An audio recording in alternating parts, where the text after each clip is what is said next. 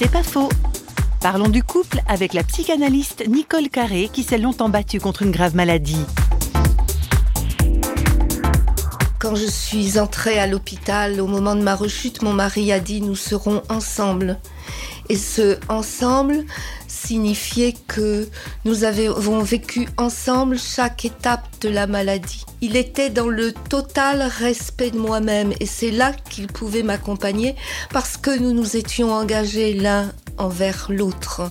Quand on est à l'extérieur, on peut dire facilement quelle belle histoire, quel beau couple. Il y a ce que on peut voir d'un couple et il y a le reste aussi.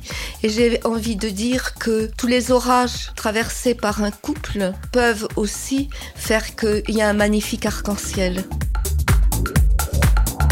C'est pas faux, vous a été proposé par Radio Réveil.